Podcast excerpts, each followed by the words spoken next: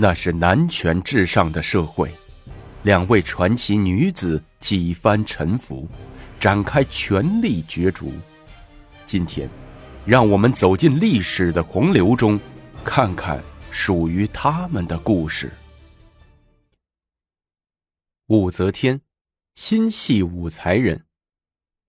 新年终于来临了，当含元殿陈红的钟声响起三遍的时候。改元册后的大典随之举行。李治头戴皇冠，身着衮服，坐在承天门上，接受文武百官和外邦使节的朝贺。皇宫外更是人声鼎沸，官方组织的游行庆典活动正在热闹的进行，冲天的礼炮烟花不绝如缕。京城长安的街道上，居民的家门口全都挂着彩灯。到处洋溢着喜庆的气氛。坐在高高的承天门上，李治心中充满了感慨。自从自己登基以来，灾祸不断，先是河东接连地震，十一月乙丑晋州又地震，突厥车鼻可汗趁机率兵犯境，整整一个冬天，京城和附近的郡都没有下一场雪。朝野之内，有人趁机传播一些不利于皇上的谣言。每天，李治都要兢兢业业几次视朝，听取各部府及文武大臣们的奏事，亲自批阅似乎永远也批不完的有关政治、军事、司法、财政、教育等方面的奏章。过度的劳累搞得李治时常头晕，精神上疲惫不堪。也有聊以自慰的，就是长孙无忌等先皇老臣，忠心耿耿，于政事勤勤恳恳，很好的处理了先皇葬仪、新君登基、赈灾、派兵遣将打击突厥等各方面的军国大事。李治的王朝也渐渐赢得了人心。陛下，独孤及过来打断了李治的沉思，站在背后小声的说。马上要在大明殿赐宴群臣、外宾使节，到时您可要少喝点儿。外邦的历史敬酒，您不要当真喝下去，略略沾沾唇就行。李治点点头说：“皇后要赐斋感业寺，不如你领人送去，顺便给五妹捎一些绢帛钱粮。过年了，她在寺里心情肯定不好。”皇上，今天事多如麻，老奴抽不开身呐。不要紧，待会儿赐宴时我不喝酒就是了。你也快去快回。我去，皇后要起疑心的。独孤吉踌躇着说：“他不一定顾及得上这事儿，就是问你就说朕让你去的，也代表陛下给佛上香。”是。独孤及见旁边的赞礼官直往这儿瞅，怕多说一些影响礼仪，忙答应一声，快步走下承天门。除夕之夜的感业寺里，武则天彻夜未眠。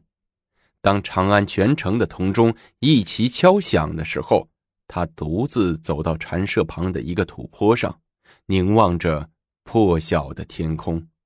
她看见在北边遥远。遥远的天际悬挂着一颗巨大的晨星，它也在凝望着自己，犹如一只孤独、不同凡俗的眼睛。而在这颗眼睛的下面，新皇改元册后的钟声犹未散尽，整个长安城火树银花，人们的喧哗声漫过寺庙的高墙，撞击着武则天的耳朵。他孤寂的心不禁有些发疼。自从独孤及走后，再也没有来过。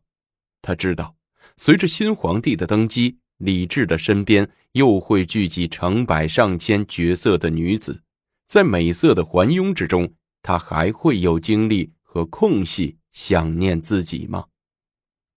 过了年，他就到二十四岁了，已走过了少女的花季时代。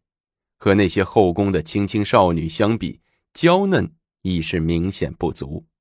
想到这儿，悲哀又要占据他的心。但他又咬紧牙关，紧闭双唇。每当心情不好的时候，他就会命令自己重新在心里燃起希望的火焰。慧通，快开门！皇后的赐斋来了，正停在寺门前，赶快去迎接，动作快点儿是执法的声音，他又转到别的禅舍去叫了。永志一下子跳下床，急速的穿着衣服，着急的说着：“姐姐，快起！皇后赐斋，不去不行啊！”皇后赐斋，哼！武则天鼻子吃了一下，心冷冷的。他有心不想去，又转念一想，小不忍则乱大谋，于是慢腾腾的起来穿衣服，和永志一起赶到寺门口。寺门口已齐刷刷的跪好了几排人，武则天和永志也找到了个空档，在后面跪下来。皇后懿旨。此时，一个太监拉长声音宣读道：“永徽元年正月丙午，皇帝册命某为皇后，是故皇英嫔于地道以光，普天同喜。”特赐斋感业寺，以示节仪。武则天听太监读旨的声音有些耳熟，偷眼一看，原来是独孤及。赐斋的事儿用不着他来呀？难道是？武则天的心砰砰的跳开了。迎接仪式一结束，他就急急忙忙的赶回禅舍。永志拿着斋饭，蹦跳着从门外回来。吴姐姐，你怎么不拿斋饭就走了？我把你的一份也捎来了，这可是宫里的手艺啊！咱们好久没有吃过御膳的口福了。你先吃吧。武则天打了一盆水，仔细的洗起脸来，又在俏白的脸上轻施了一些胭脂。吃饭了还打扮？永志在一旁咕哝着。这时，一个小尼姑跑来说：“慧通。”住持师傅叫你赶快到他房里去。知道了，武则天口里答应着，手忙脚乱的从箱子里拿出一个青布包。哎，吴姐姐，住持叫你干什么？永志问。回来再说。武则天头也不回的跑走了。住持的禅房里，独孤及正在和住持坐在床上，两个老相好正手拉着手低语着。见武则天进来。独孤及忙起身说道：“武才人好。”然后指了指桌上的一个箱子：“这是皇上专门赐你的。”谢公公了，又劳你大驾了。武才人不必客气。”独孤及说着：“这几个月实在是太忙了，没能来看望你，还请武才人谅解。”我知道的。武则天点点头。从怀里掏出青布包，对独孤及说：“你把这个交给皇上，告诉皇上，五妹时时刻刻在等待着他，盼望有一天能早点回到他的身边。皇上也很想念你，多次想来，只是事太多，脱不开身，也不能轻易出宫。皇上希望你多保重身体，安心等待。我能理解皇上的心。”武则天揉揉眼睛，问独孤及：“皇上的身体还好吧？偏头疼好了没有？”“哎，还是老样子，一熬夜就犯。”独孤及说：“多叫人给他按摩按摩，多到户外活动活动，对皇上的偏头疼有好处。我在宫里的时候，时常这样伺候皇上。”武则天叮嘱着独孤及。洒家一定转告武才人的美意。这会儿皇上正在大明宫里赐宴呢，我得赶紧回宫。啊，那就不留你了。武则天接着又说：“公公以后不要再叫我武才人，更不要在皇上面前这样称呼我。那叫你什么？随便。我的法号叫慧通，你叫我慧通也行。”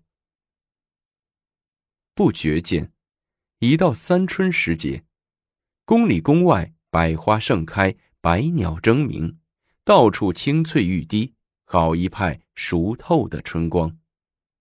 翠微殿前的小花坛里，玫瑰花又窜了二尺多高，斜枝纵横，开满了碗口大的鲜花，娇艳照人，绚丽夺目。早朝时，李治和群臣交换了一下意见，决定在五月己巳先帝的忌日那天到感业寺拈香。午饭后，李治信步往翠微宫走去。最近几天，他都在翠微宫午睡。独孤及，你说到后天去感业寺会怎么样？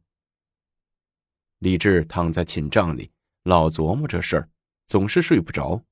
就和歪坐在旁边小榻上的独孤及说话：“你是皇上，想怎么样就怎么样。”独孤及半睡半醒的答应着。和他会面时得秘密些，免得让后宫和长孙无忌他们几个知道。李治说：“知道了，他们又能把你怎样？天下都是你的，别说一个小小的尼姑了。”倒不会怎样，李治揉着鼻子说：“皇上放宽心吧，老奴已把事都安排妥了，绝对不会出什么岔子。”独孤及，你说我一个堂堂的大唐天子，富有四海，后宫里美女佳丽成千上万，怎么就单单喜欢他呢？独孤及睁开眼睛笑了一下，说：“ 哼。”一个人一个脾胃，你和他就能合得来，要不然就是你前辈子欠他的。独孤及，他写血书时手指头咬了多大一块？皇上，这件事儿你都问了好多遍了，我不是说过了吗？当时我心慌，没太注意。你自己也可以想想，一二十个字一气写下来，得需要多少血？那手指头上的伤口能小了吗？独孤及说着，也睡不着觉了，坐起身子问寝帐里的李治：“哎，皇上，上次他叫我给你捎回来的那个小包，里面裹的是什么呀？那天挺忙，在宴会上交给你，我一直都忘了问了。是一缕头发。”李治伤感地说：“他这是在责怪我呀。”我虽贵为天子，却让自己心爱的人在寂寞的寺庙里，对着青灯苦熬。五月己巳，盼星星盼月亮，李治终于盼到了这一天。上午，在通往感业寺的街道上全城戒严，主要路口、桥梁以及各个制高点都布满了禁卫军。四五队先导人马开过去之后。李治才坐上御车，姗姗而来。感业寺门口已密密麻麻跪满了接驾的僧尼。吾皇万岁万岁万万岁！李治巡视着这些悬衣轻帽的尼姑们，说了句：“免礼平身。”可是没有一个人敢起来。尼姑们早已得到赞礼官的指令。皇上进了寺门后才能起来。李治皇帝见没有人起身，以为大家没有听到他的话，刚想再说一句，赞礼官就引导他向寺门走去。两边也立即围过来身材高大的侍卫，李治只好迈步向寺门走去。一番官样文章的拈香祭奠先皇的仪式结束后，住持立即代表感业寺。福地跪请李治到禅房喝茶休息一下，李治满意的点了点头，冠带飘摇的向禅房走去。禅房在大雄宝殿的旁边，先期而来的独孤及带着几个贴身侍卫早已守候在门口。李治走进来，独孤及立即在他身后把房门关上了。李治小声问：“人呢？”独孤及向禅房深处指了指。